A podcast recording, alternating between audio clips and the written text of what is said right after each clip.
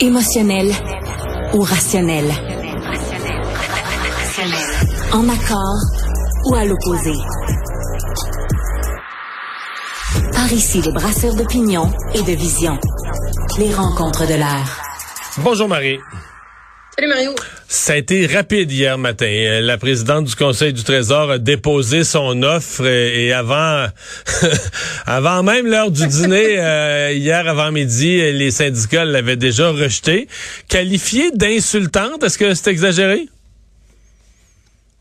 Ben écoute, euh, c'est le moins qu'on puisse dire rapidement. Là, déposé à 10 h rejeté à 11h30, ouais. balayé du revers de la main et accompagné de tous les qualificatifs possibles, inimaginables, insultantes, dérisoires, arrogantes, ridicules. Écoute, il y en a pas, il y en a pas un qui est passé.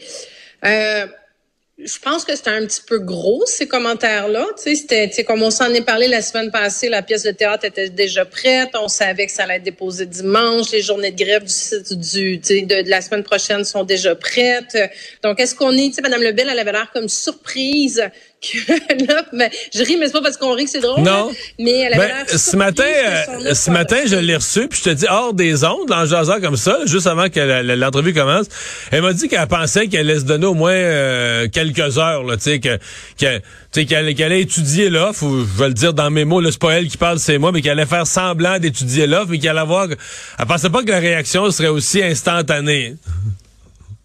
OK, mais ça aurait changé quoi? Oui, non, ça aurait rien changé à la fin, c'est ça. Même s'il avait attendu dimanche après-midi pour réagir, là, ça aurait donné... En fait, il pouvait pas faire ça, Mario, parce que euh, à partir du moment où l'offre atteint même pas le niveau de l'inflation, à partir du moment où c'est une offre qui, euh, tu sais, ça les... C'est une offre qui, qui les appauvrit. Là. Cette offre-là, ce qu'elle garantit, c'est qu'à la fin de l'entente, ben, si l'inflation est aussi ouais, ça dépend, ça dépend de ce que va être... Ouais. Ça dépend de l'inflation l'année prochaine, puis dans deux ans. Oui, oui, c'est ça. Mais tout, tu sais, je veux dire, avec ce qui s'en vient, avec ce qu'on, ce qui est sur la table présentement, si l'inflation demeure aussi élevée, ben c'est une offre qui les appauvrit. Donc, tu sais, est-ce que là, tu sais, à un moment donné, c'est une game, hein, des, des négociations syndicales. S'ils avaient pris euh, 4 heures, 5 heures, 6 heures pour euh, pour étudier l'offre, mais ben là, ça donnait l'impression vraiment qu'ils l'étudiaient, qu'ils étaient intéressés, qu'ils réfléchissaient. Ça aurait donné de l'eau au moulin à Madame Lebel pour dire, ben écoutez, vous voyez, on est peut-être, tu sais, je dis, le fait de la rejeter, moi je suis vraiment pas surprise. Le fait de la rejeter vite, ça permet d'avoir un discours pour les syndicats qui, écoutez, c'est à des années-lumière de ce qu'on a demandé. C'est irréconciliable comme mesure. Donc ça, moi, je suis pas absolument pas surprise de cette réaction qui est très très hmm. forte. Mais là, ils sont euh, loin, Marie là. Tu sais, je faisais le calcul ce matin là. La ministre avec son offre bonifiée d'hier elle offre 10,3% Les augmentations, augmentations, c'est 10,3 sur 5 ans. faisons un chiffron, là, 2, euh, 2,1% Puis ce que les syndicats demandent, c'est 20% mais sur 3 ans. Ce qui fait presque 7% mettons 6,7 par année. De 2,1 à 6,7, c'est plus que le trip euh, qui demande de ce qui est offert. Si tu, tu sais, t'as beau dire négocier, passer des heures aux tables, à te gratter la tête, pas négocier, mais est-ce que, est-ce que le fossé est trop grand pour s'entendre? Ben là, tu on dit souvent qu'une négociation, là, c'est, c'est un tango que tu danses à deux. Là, là sont chacun du bord de la, de la piste. Là, ils sont même pas rendus ensemble non, ça dans, piste, dans le milieu de la, de la, piste de danse. On n'est pas là du tout. Le, le, le, fossé est tellement grand. Ce que je m'explique mal, moi, là-dedans, Mario, c'est quoi la stratégie du gouvernement? Parce que Mme Lebel, elle est sortie aujourd'hui, elle était quand même assez sec dans son ton, elle est contrariée, elle a l'air, elle a l'air ferme sur ses positions. Euh, mais ça reste que les syndicats ont l'appui du public en tout cas jusqu'à maintenant, encore aujourd'hui. Ils ont un très, très bon argument sur la question de l'inflation. Euh, le gouvernement a décidé de régler avec, tu sais, de, de d'offrir 21 à la SQ, a décidé de donner 30% de plus aux députés il y a trois mois à peine. Tu sais, tu dis, OK, il n'y a pas de stratégie.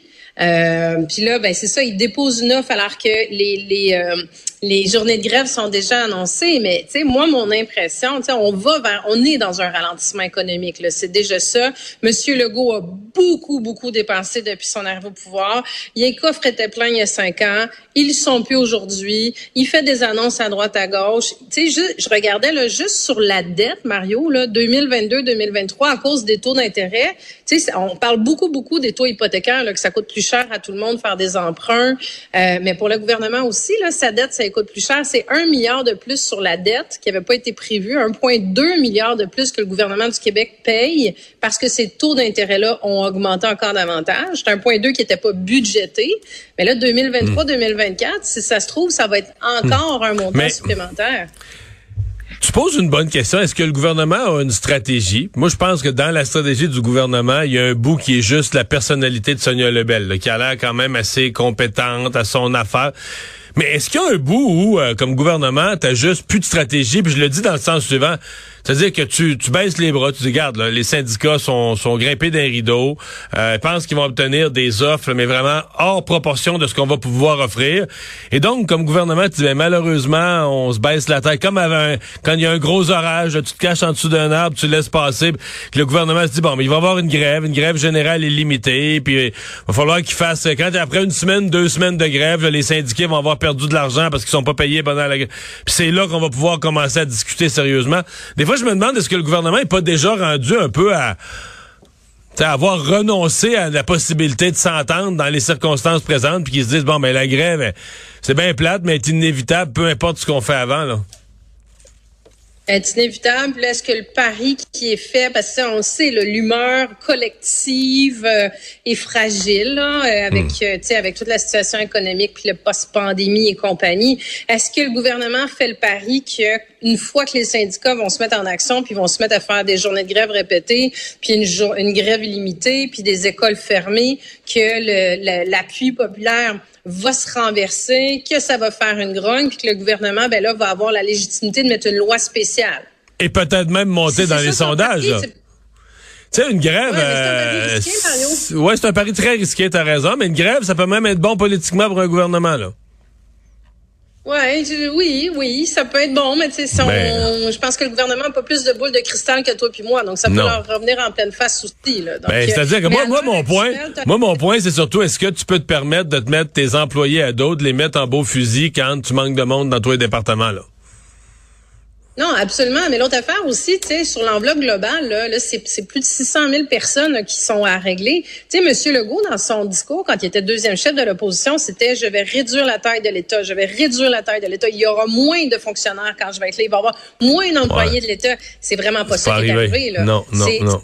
Ben non, c'est pas arrivé, mais la facture vient avec aussi. Là. Ouais.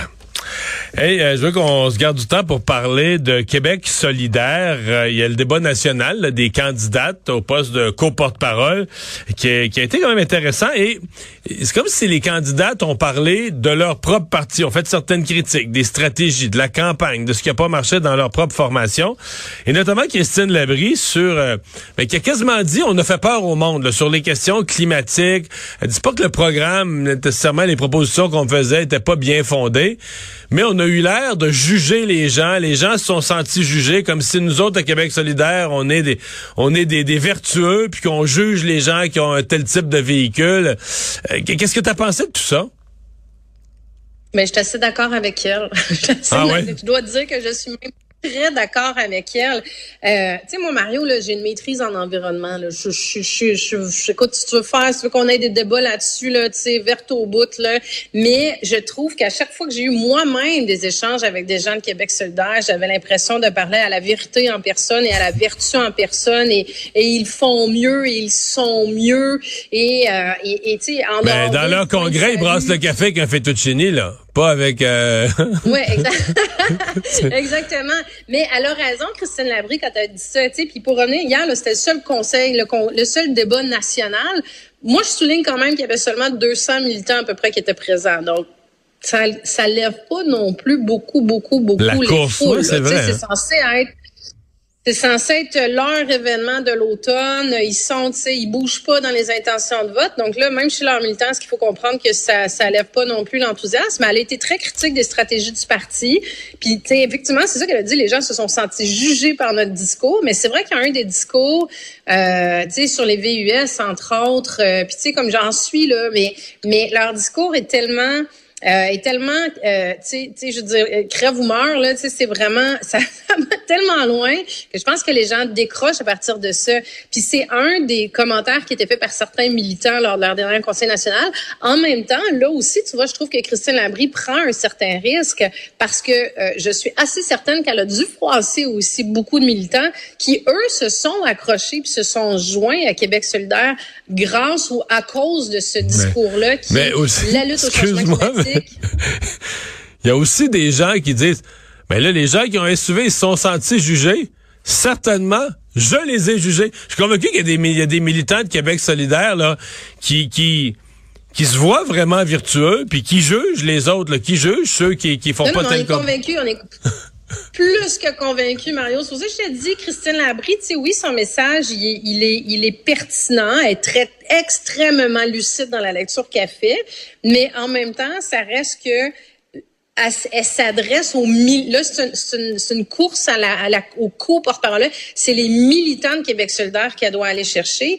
Et pour la vaste majorité de ces militants là je pense qu'ils sont très en phase avec le discours de lutte au changement climatique et d'urgence climatique euh, que tient le que tient le parti depuis plusieurs années là. Donc est-ce que c'est un bon coup? C'est peut-être un, bon coup à hmm. moyen terme pour un repositionnement de Québec solidaire mais pour ça dans, dans le même débat il y a eu tout aussi le questionnement sur euh, la souveraineté. Pas encore là, Christine Labrie était au cœur de ça, mais euh, ils ont soulevé la question. Par exemple, mais j'ai trouvé ça bon quand même qu'ils l'abordent de front, le fait que 50% tu sais, quand tu sondes, là, quand, quand Jean-Marc Léger sonde, qui est pour et contre la souveraineté dans le Québec, puis tu vas voir la sous-colonne, là, parmi les gens qui votent Québec solidaire, tu arrives quasiment toujours à 50-50. 50%, de souverainistes, 50% de pas souverainistes.